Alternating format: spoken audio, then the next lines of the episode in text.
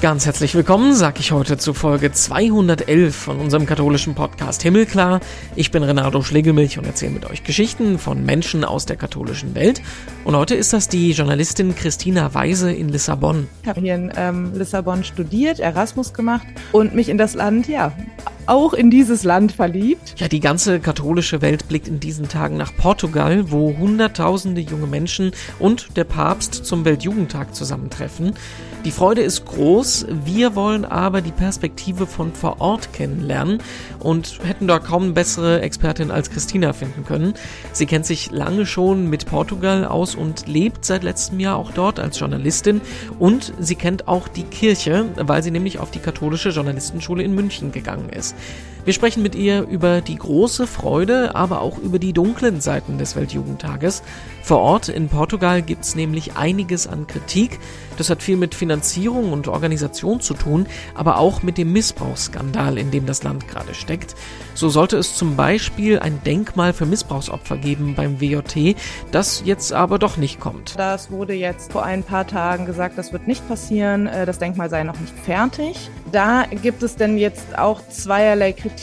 Während des Weltjugendtags soll scheinbar das Thema nicht aufkommen, aber auch von ähm, Opfergruppen, Verbänden, die sagen, naja, was soll das eigentlich? Wollt ihr damit einfach nur eure Weste reinwaschen? Wir, es ist uns egal, ob es ein Denkmal gibt oder nicht.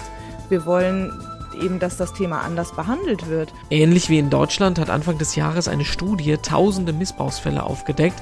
Die große Empörungswelle mit Kirchenaustritten ist in Portugal bis jetzt aber ausgeblieben. Es ist eine unkritische katholische Bevölkerung. Es wird sehr wenig hinterfragt. Sie sind sehr, ich sage das jetzt mit einem deutschen Blick, sehr obrigkeitshörig insgesamt. Kritik wird nicht unbedingt gerne gesehen, wird auch nicht gerne geäußert. Wir wagen einen differenzierten Blick auf das Weltjugendtagsland Portugal gemeinsam mit der Journalistin Christina Weise. Seid gespannt.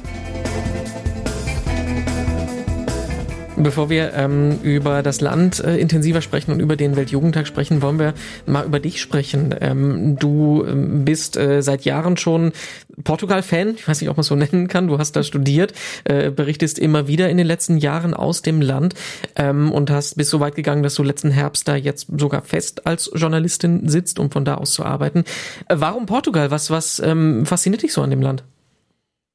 Äh, da muss ich ein ganz kleines Stück weiter ausholen. Weiter heißt äh, etwas weiter weg auf dem Globus, äh, und zwar nach Brasilien. Ich war nach dem Abi ähm, ein Jahr in, ähm, in Brasilien und habe da äh, einen Freiwilligendienst gemacht, MATS, Missionar auf Zeit, und habe mich danach entschieden, portugiesische Literatur zu studieren und brasilianische Literatur und habe gedacht, ich gucke mir auch mal das ähm, andere Land an mit der portugiesischen Sprache, was etwas näher liegt. Habe genau hier in ähm, Lissabon studiert, Erasmus gemacht und mich in das Land, ja, auch in dieses Land verliebt. Ähm, und hab, hatte immer den Wunsch, schon damals, ähm, hier eine nochmal eine Zeit lang zu leben und auch von hier als Journalistin zu arbeiten. Das war dann etwas schwierig in den Jahren danach, äh, weil in den deutschen Medien und auch in der deutschen Gesellschaft Portugal noch nicht so richtig interessant genug war und mhm. nicht so viel Bedarf an Berichterstattung aus Portugal war. Und das hat sich tatsächlich geändert. Das habe ich gemerkt ähm, in den letzten Jahren und habe dann entschlossen, ja, vielleicht ist jetzt die Zeit da, dass ich das einmal versuchen kann. Und äh, ja, es funktioniert auch sehr gut. Das Interesse ist da, jetzt nicht nur wegen des Weltjugendtags, auch ähm, allgemein. Es gibt auch immer mehr Deutsche, die mir hier begegnen, hauptsächlich als Touristen, aber auch die interessieren sich natürlich dafür, wie ist gerade die politische Situation, die wirtschaftliche Situation, ähm, was äh, gibt es hier für, für Großevents, was entwickelt sich hier, wie wird gedacht über Nachhaltigkeit. Und ich finde an äh, Portugal die Kultur sehr spannend und auch die Geschichte des Landes. Portugal ist eine sehr junge Demokratie nach einer sehr langen Diktatur, 40 Jahre Diktatur, nächstes Jahr 50 Jahre Demokratie. Äh, das hat sehr viel mit dem Land gemacht. Es ist ein Land, was sich auf jeden Fall sehr lange von Europa und auch von der Welt vergessen gefühlt hat. Natürlich auch durch diese, die, diese Diktaturzeit, in der Portugal sehr abgeschirmt war. Und ähm, für mich gibt es hier einfach noch sehr viel zu entdecken. Ähm, viel, was ich vorher nicht wusste, ähm, viel auch über Europa irgendwie, ähm, weil es ein südeuropäisches Land ist, was aber sehr viele Leute nicht so ganz auf dem Schirm haben oder wenn dann eben als Urlaubsstrand, ähm, Strändeparadies. Und da gibt's aber noch so viel mehr in Portugal zu entdecken. Ich weiß, ich war vor ein paar Jahren mal ähm, äh, Kurztrip, drei Tage in Lissabon, hatte quasi überhaupt nichts erwartet, groß im Kopf und war so fasziniert von dieser Stadt. Also ähm, ja. cool, bist ein bisschen beneidenswert, dass du da leben und arbeiten kannst. Äh, wenn wir nachrichtentechnisch über Portugal sprechen, ist das letzte, was ich so wirklich, der sich damit nicht auskennt, im Kopf hatte, ist, dass die in der Finanzkrise ziemlich schlecht dagestanden haben. Ähm, spielt das immer noch eine Rolle? Also geht's den äh, jungen Leuten immer noch schlecht Arbeitslosigkeit oder sowas oder sind die da rausgekommen? Ja, also das ist, ähm, das spielt immer noch eine Rolle. Das spielt auch im Alltag eine Rolle insofern, dass es auch immer wieder erwähnt wird. Also hm. es ist immer wieder ein Thema und es ist auch immer noch so, dass sich das eben in den Gehältern ähm, widerspiegelt, dass beispielsweise beim öffentlichen Dienst die Gehälter eingefroren waren, ähm, dass äh, auch bis heute noch, dass jetzt Lehrer seit Ende letzten Jahres auf die Straße gehen und demonstrieren und sagen, so, wir wollen jetzt, wir wollen mal eine Gehaltserhöhung, wir wollen mal bessere Konditionen. Das kann nicht sein, dass wir immer noch davon die Auswirkungen haben, es geht dem Land doch besser. Und das ist eben so eine Sache. Geht es dem Land wirklich besser? Weil Portugal ist ein krisengeplagtes Land. Es ist, gab die Finanzkrise, dann kam Corona. Ähm, Portugal war auch von Corona, das hat man auch in den deutschen Nachrichten vielleicht mitbekommen, weil sogar die Bundeswehr ja hier hingekommen ist ähm, zur Unterstützung, weil Portugal so stark ähm, mhm. von der Corona-Pandemie betroffen war ähm, eben mit sehr, sehr strengen Lockdowns. Ähm, viele Menschen haben ihre Geschäfte schließen müssen, ähm, Restaurants, vor allem dieser, der kleine Handel. Und der größte Wirtschaftszweig in Portugal ist der Tourismus. Und das ist, der hat Portugal ein Stück weit aus dieser Krise herausgeholfen. Andererseits ist Portugal aber so abhängig vom Tourismus, dass sich das dann wieder im Alltag der Menschen auch negativ widerspiegelt. Bedeutet, es gibt viel zu wenig Wohnraum. Es gibt hier in äh, Lissabon ein ganz äh, tolles Altstadtviertel, die Alfama, die mittlerweile aus mehr Touristenunterkünften besteht, als ähm, dass eben Locals, also mhm. wirklich die Einwohnerinnen und Einwohner da noch wohnen, weil die Häuser renoviert werden. Das heißt, die Stadt wird, wird wird moderner, wird, ähm, es werden, wird Wohnraum zurückgeholt, aber natürlich, das sind ganz oft Privatinvestitionen und die Leute wollen es natürlich dann ihr Geld zurückholen, das teuer vermieten. Das können sich aber Portugiesinnen und Portugiesen größtenteils nicht leisten. Das heißt, es ziehen entweder Touristen dort ein oder ähm, und das ist auch ein sehr großes Phänomen hier, digitale Nomaden, äh, Digital Nomads. Das heißt, junge Leute, meistens aus Nordeuropa jetzt mal grob ähm, oder den USA auch mittlerweile oder Brasilien, ähm, die andere Gehälter haben und äh, sich dann eben das Zentrum von Lissabon leisten können und die ja, die Portugiesinnen und Portugiesen werden dann eher an den Rand gedrängt. Das ist jetzt mal ganz kurz zusammengefasst. Es ist teilweise etwas komplizierter, aber das betrifft eben auch die Jugendlichen. Im letzten Semester konnten so rund 10.000 nicht ihr Studium anfangen, weil sie kein, also obwohl sie eingeschrieben waren, weil sie keine Wohnung in den Städten gefunden hatten und zu weit weg wohnten, um zu pendeln jeden Tag. Es fehlt an Studentenwohnheimen, es gibt einfach keinen Platz dafür. Ähm, es wird beispielsweise jetzt das äh, ehemalige Bildungsministerium soll in ein Studentenwohnheim umgebaut werden. Das dauert aber natürlich, bis das fertig ist, weil da beginnen jetzt die Bauarbeiten. Und das ist ein sehr großes Thema, wo die Portugiesinnen und Portugiesen sich auch von der Regierung alleingelassen fühlen. Die sagen, wir haben jetzt nicht unbedingt was gegen oder wir haben nichts gegen die Ausländerinnen und Ausländer, die kommen, aber unsere Regierung ist gar nicht auf unserer Seite. Die äh, tun alles dafür, dass eben noch mehr Besucher kommen aber was haben wir davon? Wo bleiben wir am Ende? Äh, ja, ne, wie kommt uns das zugute? Und das ist eben auch etwas, was die Jugend betrifft, die Zukunftssorgen haben, die gleichen einerseits wie Jugendliche in Deutschland. Aber hinzu kommt eben, es gibt weniger Jobs oder Jobs eben nur in ganz bestimmten Bereichen, wie zum Beispiel im Tourismus. Und ansonsten wird sich Richtung Ausland orientiert, auch wenn viele sagen, ich möchte eigentlich gar nicht dieses Land verlassen. Ich mag das Land, ich würde hier auch gerne wohnen, aber ähm, ich sehe das nicht. Und jetzt auch, ich habe eben schon diese die Proteste der Lehrkräfte erwähnt, die sagen teilweise auch, wir bilden ähm, junge Menschen aus, die dann das Land verlassen. Also wir bilden sie aus für Nordeuropa. Mhm. Und äh, das ist eben auch ein sehr großes Thema ähm, ständig. Und das hat natürlich mit den ganzen Krisen der letzten Jahre, Jahrzehnte zu tun. Und in diese Gemengelage kommt jetzt ähm, der Weltjugendtag. Der hat sich, ähm, der wurde auch wegen Corona schon verschoben. Der sollte eigentlich, glaube ich, letztes Jahr oder vorletztes Jahr schon stattfinden. Bevor ja. wir auf die Rolle ähm, vom Weltjugendtag gucken, was bedeutet das eigentlich für dich als Journalistin? Ähm, wir zeichnen das Ganze auf am Donnerstag, bevor es losgeht. Äh, hast du äh, rund um die Uhr jetzt Programm geplant? Wie, wie, wie sehen deine nächsten Tage aus?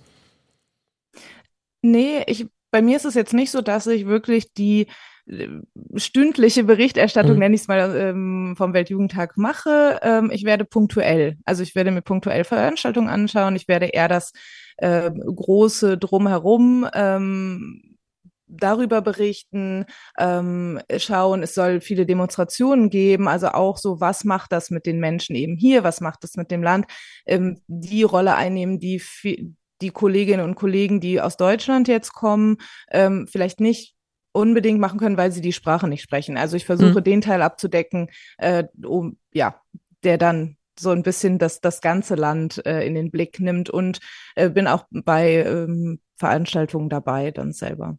Aber da fragen wir doch mal, du hast es gerade schon angedeutet, welche Rolle spielt das denn für das Land? Ja, das ist ein großes Thema. Es ist eine gemischte Rolle.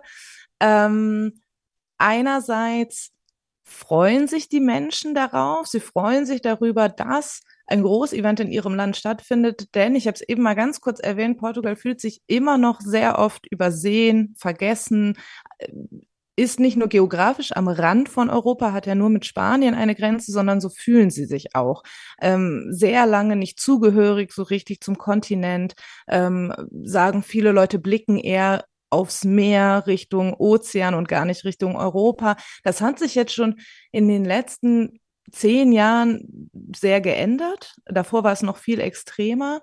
Ähm, aber da hilft natürlich, da helfen Großevents, da, da, da hilft, dass die Welt hier hinkommt und dass auf Portugal geblickt wird. Gleichzeitig äh, sind äh, viele Menschen genau deswegen besorgt, weil sie nicht ganz ihrer Stadt und ihrem äh, Staat, ihrem Land zutrauen, dieses Großevent auch so gut umzusetzen, dass es ja, dass es ein Erfolg wird und keine mhm. Blamage. Das heißt? Das äh, wird jetzt besser. Also dieses Gefühl dem Weltjugendtag gegenüber, es war Anfang des Jahres ganz extrem negativ und ganz extrem besorgt. Das wird besser. Also je näher das ähm, Ereignis rückt oder auch wenn es dann schon dran ist, ähm, dann, dann werden auch viele sehen, dass einfach auch sehr viel funktionieren wird. Ähm, und haben auch im Vorfeld eben mir gesagt, so einerseits, wir sind besorgt, aber andererseits, wir sind natürlich dabei und wir werden es natürlich unterstützen, denn es findet hier statt und wir wollen, dass ein gutes, dass eben wir ein gutes Bild abgeben und äh, werden ganz viel dafür tun, ähm, dass, äh, ja, dass der Weltjugendtag gut läuft. Das Problem ist, ähm, dass es dass die Organisation sehr chaotisch verlief im Vorfeld und auch die Transparenz und Berichterstattung, jetzt nicht der Medien, sondern schon der, die Transparenz der Bevölkerung gegenüber sehr schwierig war. Das heißt, die Menschen wussten sehr lange nicht, worauf müssen sie sich eigentlich einstellen? Also natürlich weiß man nicht ganz genau lange, wie viele Menschen kommen, aber was bedeutet das? Kann ich mein Haus nicht mehr verlassen? Ähm, kann ich nicht mehr zur Arbeit kommen, weil der Verkehr zusammenbricht?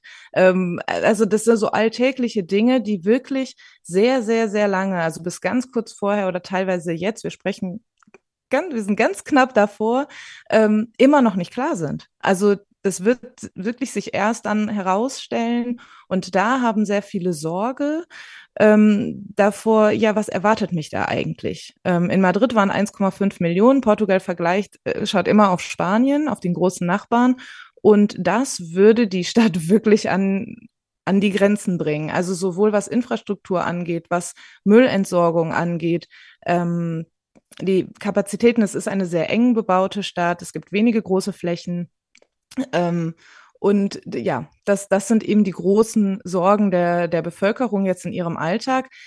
Das Problem ist, dass jetzt sogar schon aufgerufen wurde ähm, in den Medien, bitte verlassen Sie doch nur das Haus, wenn es wirklich nötig ist wo natürlich jetzt wieder gleichzeitig eben dieses kommt, ach so, wir haben Besucher, das heißt, wir müssen jetzt drin bleiben und die dürfen eben zu den Konzerten gehen und am Weltjugendtag teilnehmen. Also es ist sehr schwierig, was die Kommunikation angeht, ähm, der Bevölkerung gegenüber. Und deswegen ist auch die Stimmung des Weltjugendtags gegenüber sehr gespalten. Von einerseits Freude und, und ja, und, und diese Ehre zu haben, die Welt zu Gast zu haben und andererseits, ja, was, was bleibt für uns und wo bleiben wir eigentlich? Du hast gerade erwähnt, äh, es gibt auch Proteste, ähm, auf die du dich einstellst. Was hat das dann damit auf sich?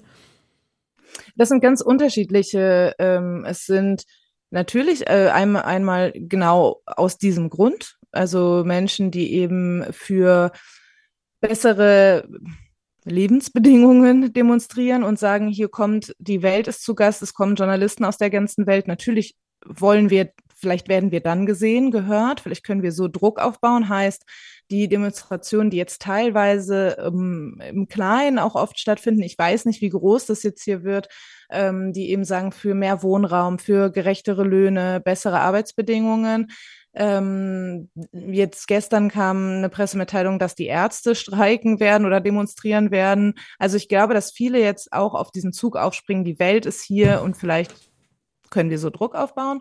Ähm, aber auch die Kirche ist kurz vor dem Weltjugendtag, so seit Anfang des Jahres, sehr in der Kritik hier.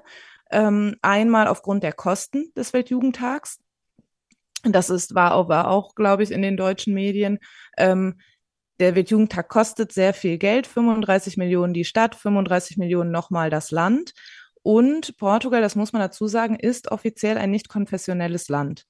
Und das ist etwas, was schon einigen Menschen hier nicht so gut, ich nenne es mal salopp, schmeckt. Äh, die sagen, so viel Geld wird ausgegeben und für Gesundheitsversorgung, für Bildung äh, ist nichts da. Ähm, und dann lädt die Stadt eben zu einem katholischen, ausgerechnet auch noch zu einem religiösen Event. Das, das ist ein schwieriges Thema. Die Kosten wurden daraufhin gesenkt. Es geht hauptsächlich um die Altarbühne des Abschlussgottesdienstes, die von der Stadt eben finanziert wird. Die Stadt sagt, 25 Millionen der 35 Millionen kommen der Stadt zugute, nachhaltig, bleiben hier niemand weiß so ganz, in welcher Form, außer in, in dieser Bühne eben, die stehen bleiben wird und dieses Gebiets, was erschlossen wurde für den Weltjugendtag, was ein riesiger Park ähm, wird es gibt, es gibt Experten, die sagen, die Stadt braucht überhaupt nicht so ein riesiges Gebiet in Zukunft. Wer geht dahin? Es ist weit außerhalb. Das finde ich ist sehr schwierig einzuschätzen, weil gerade bei Infrastruktur ist es ja oft, sie ist, wenn sie dann erstmal da ist, wird sie vielleicht dann auch genutzt. Mhm. Vorher natürlich kann man dann sich dann darüber meckern. Das heißt, einmal sind es die Kosten, andererseits sind es auch ist es auch ein großer Missbrauchsskandal. Also Anfang des Jahres wurde eine Missbrauchsstudie ähm, veröffentlicht und die hat für sehr viel Aufruhr gesorgt, weil die Bevölkerung und auch die Regierung, niemand hat erwartet, dass die Zahlen so hoch sein werden. Ähm, und ich glaube, noch schlimmer war dann aber der Umgang der portugiesischen Bischofskonferenz damit. Also es war eine unabhängige Kommission, ganz kurz zur Zusammenfassung, die ein Jahr lang ähm, anonym Missbrauchsfälle gesammelt hat, die man konnte sich melden, das einreichen, mit denen sprechen. Es waren Psychologen dabei, Soziologinnen, ähm, ehemal, ein ehemaliger Richter, unterschiedliche Menschen. Und diese, diese Studie wurde vorgestellt in einem großen Rahmen und daraufhin hat sie, die Bischofskonferenz sich danach zurückgezogen und es wurden eben im, im Vorfeld Verschiedenes gefordert, also Ausgleichszahlungen, die auch angekündigt wurden. Ähm, und dass diese Studie weiterläuft, dass es eine, weiterhin diese Kommission geben soll oder auch ein Büro oder eine Stelle, wo, wo Menschen sich daran wenden können. Ja, und bisher ähm, passiert nichts. Es, was bekannt gegeben wurde, ist, dass es keine Ausgleichszahlungen geben wird. Ähm, und auch die Diözesen und die Bistümer selber sehen, wie sie damit umgehen. Also mit den jeweiligen Priestern oder Kirchenmitarbeitern. Äh, das heißt, es gibt keine richtige, also äh, keine Handlungen. Mhm. Und dann ähm, gab es die Ankündigung, dass zum Weltjugendtag, während des Weltjugendtags ein großes Denkmal ähm, dem der Missbrauchsopfer enthüllt werden soll, eingeweiht werden soll. ähm, um eben zu sagen, wir haben das, wir sehen euch, ähm, es ist ein Thema, es ist da, das wurde jetzt vor ein paar Tagen gesagt, das wird nicht passieren, äh, das Denkmal sei noch nicht fertig. Und da gibt es denn jetzt auch zweierlei Kritik dran. Einmal ähm, die Kritik, dass ja, äh, die während des Weltjugendtags soll scheinbar das Thema nicht aufkommen, aber auch von ähm, Opfergruppen, Verbänden, die sagen, naja, was soll das eigentlich? Wollt ihr damit einfach nur eure Weste reinwaschen? Wir, es ist uns egal, ob es ein Denkmal gibt oder nicht. Wir wollen eben, dass das Thema anders behandelt wird. Und ähm, das heißt, ja, das ist auch ein, ein sehr großes Thema, was aktuell in der Bevölkerung weiterhin äh, Thema ist, in den Medien aktuell nicht wirklich, weil natürlich sich dann auf andere gerade infrastrukturelle mhm. Probleme, mhm. was den Weltjugendtag eingeht, konzentriert wird. Aber ähm, auch innerhalb der Kirche oder der, der Katholikinnen und Katholiken ist es ein großes Thema, die sagen, ich habe mit einigen gesprochen jetzt vorher und sagen, wir wollen, wir wollen zeigen, dass die Kirche mehr ist als das in Portugal, dass wir eine lebendige Kirche sind, dass wir dazu gehören. Es gab in Portugal keine großen Austrittszahlen aus der Kirche. Ähm, es gab schon eben auch viele, viele, die gesagt haben, ja, das ist passiert. Das ist aber auch in anderen Ländern passiert. So, wir machen weiter.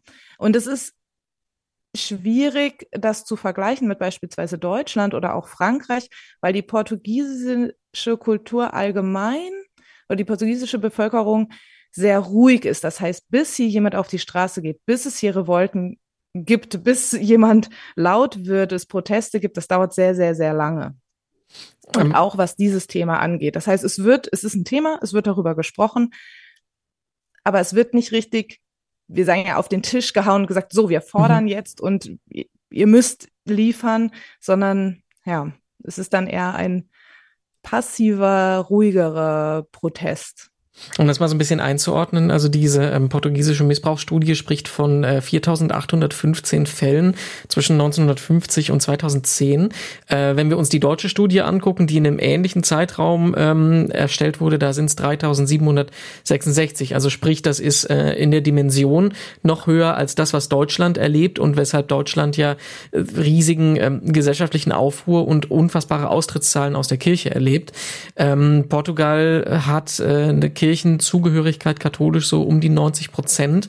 Ähm, das heißt, da ist es nicht zu diesem ich nenne das mal Abnabelungsprozess gekommen. Die Leute, ähm, die stehen quasi immer noch hinter, hinter ihrer Kirche da.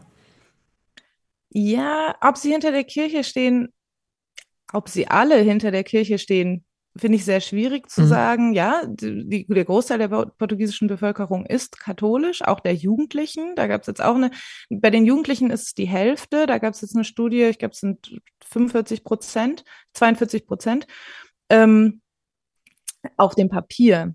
In den Gemeinden, gerade in ländlicheren Gegenden, in kleineren Orten, sind es sehr, sehr lebendige Gemeinden. Also allgemein ist die portugiesische Bevölkerung sehr katholisch und auch aktiv in der Kirche. Das heißt, es gibt ähm, viele Pfadfinderinnen und Pfadfinder oder andere katholische Organisationen und auch in den Schulen wird es, wird der Glaube gelebt. Es ist wirklich eine lebendige Kirche. Es ist wirklich auch schön zu sehen. In der Stadt ist es teilweise etwas weniger oder weniger sichtbar, weniger spürbar, weil natürlich in einer Großstadt sehr viel anderes noch ist. Ähm, es ist aber auch eine unkritische mhm. katholische Bevölkerung. Das heißt, es wird sehr wenig hinterfragt und es, sie sind sehr, ich sage das jetzt aus der so deutschen, mit einem, mit mhm. einem deutschen Blick, sehr obrigkeitshörig insgesamt. Ähm, das heißt, es wird Kritik wird nicht unbedingt gerne gesehen, wird auch nicht gerne geäußert. Wer kritisiert, stellt sich in den Mittelpunkt. Ähm, es wird viel ausgehalten. Also es ist teilweise ist man auch ein bisschen stolz darauf, dass eben, dass man eben viel aushalten kann als Volk. Ähm, das heißt, es ist, es ist eine andere Kultur mit, mit, also ein anderer Umgang mit Schwierigkeiten, als wir ihn das jetzt machen würden mhm. oder das an so angehen würden. Und ähm, es wird jetzt eben geschaut, ja, wir gucken mal. Das war ja in der Vergangenheit, dass ähm, vielleicht nochmal dazu zu den Fällen. Es sind sehr viele Fälle, gerade für ein kleines Land ähm, im Vergleich auch zu Deutschland. Und das sind nur die wirklich absolut bestätigten Fälle. Das heißt, die Dunkelziffer oder die, ja, ich, ich nenne es jetzt einfach mal Dunkelziffer, ist sehr, sehr, sehr groß. Mm. Es sind noch viele, viele Fälle mehr und die meisten, die sich gemeldet haben, sind eben aus den 50er, 60er, 70er Jahren. Nicht von heute, nicht aktuell. Und das ist, darauf beziehen sich viele Leute, die sagen, ja, das war ja früher. Ähm, das heißt, und wir wollen jetzt erstmal zeigen, heute ist es nicht so. Das stimmt nicht, denn einige ähm, der Täter, äh, nenne ich sie jetzt, sind im Dienst aktuell und auch weiterhin. Und ähm, ja, das ist, es ist ein, ein ganz anderer Umgang damit und das ist erstmal in meinen Augen, das ist jetzt wirklich meine persönliche Meinung, schon ein Augen verschließen davor, vor einem sehr großen, sehr schwierigen Thema. Weil wie gehen wir damit um? Was fordern wir von wem ein? Wir sind gewohnt, ähm, ja, das, das, das, das, das sind Respektspersonen. Ähm, und es ist, es ist gerade eher, eher dieses, ja, wir wissen nicht ganz genau, wie wir damit umgehen sollen. Und dann auch noch der Weltjugendtag. Es kommt gerade sehr viel zusammen. Ähm, und äh, das heißt, jetzt die erste Reaktion gerade aus sehr lebendigen Gemeinden war, wir zeigen, wir sind anders.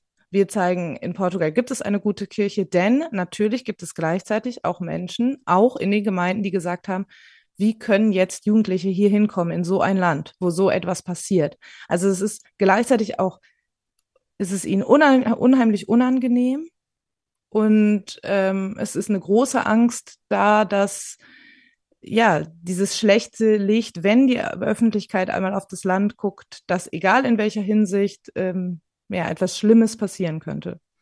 Also wir haben ein sehr differenziertes Bild des Landes bekommen, da bin ich ähm, dir dankbar für.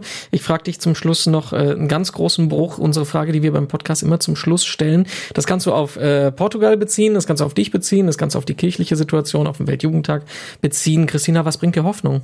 Das ist gar nicht so ein großer Bruch, würde ich sagen, denn äh, mir bringt Hoffnung, wenn wir sprechen, miteinander sprechen, was wir jetzt tun, auch Unangenehmes ansprechen, über Unangenehmes sprechen, uns äh, selber reflektieren und einfach im Dialog sind. Und ich habe viele Menschen kennengelernt auf der ganzen Welt, die da bereit zu sind und die auch andere Menschen anstupsen. Und ich finde, das bringt mir, ja, das ist, das ist das Wichtigste oder eine der wichtigsten Dinge, ähm, im Dialog zu bleiben miteinander und miteinander zu sprechen.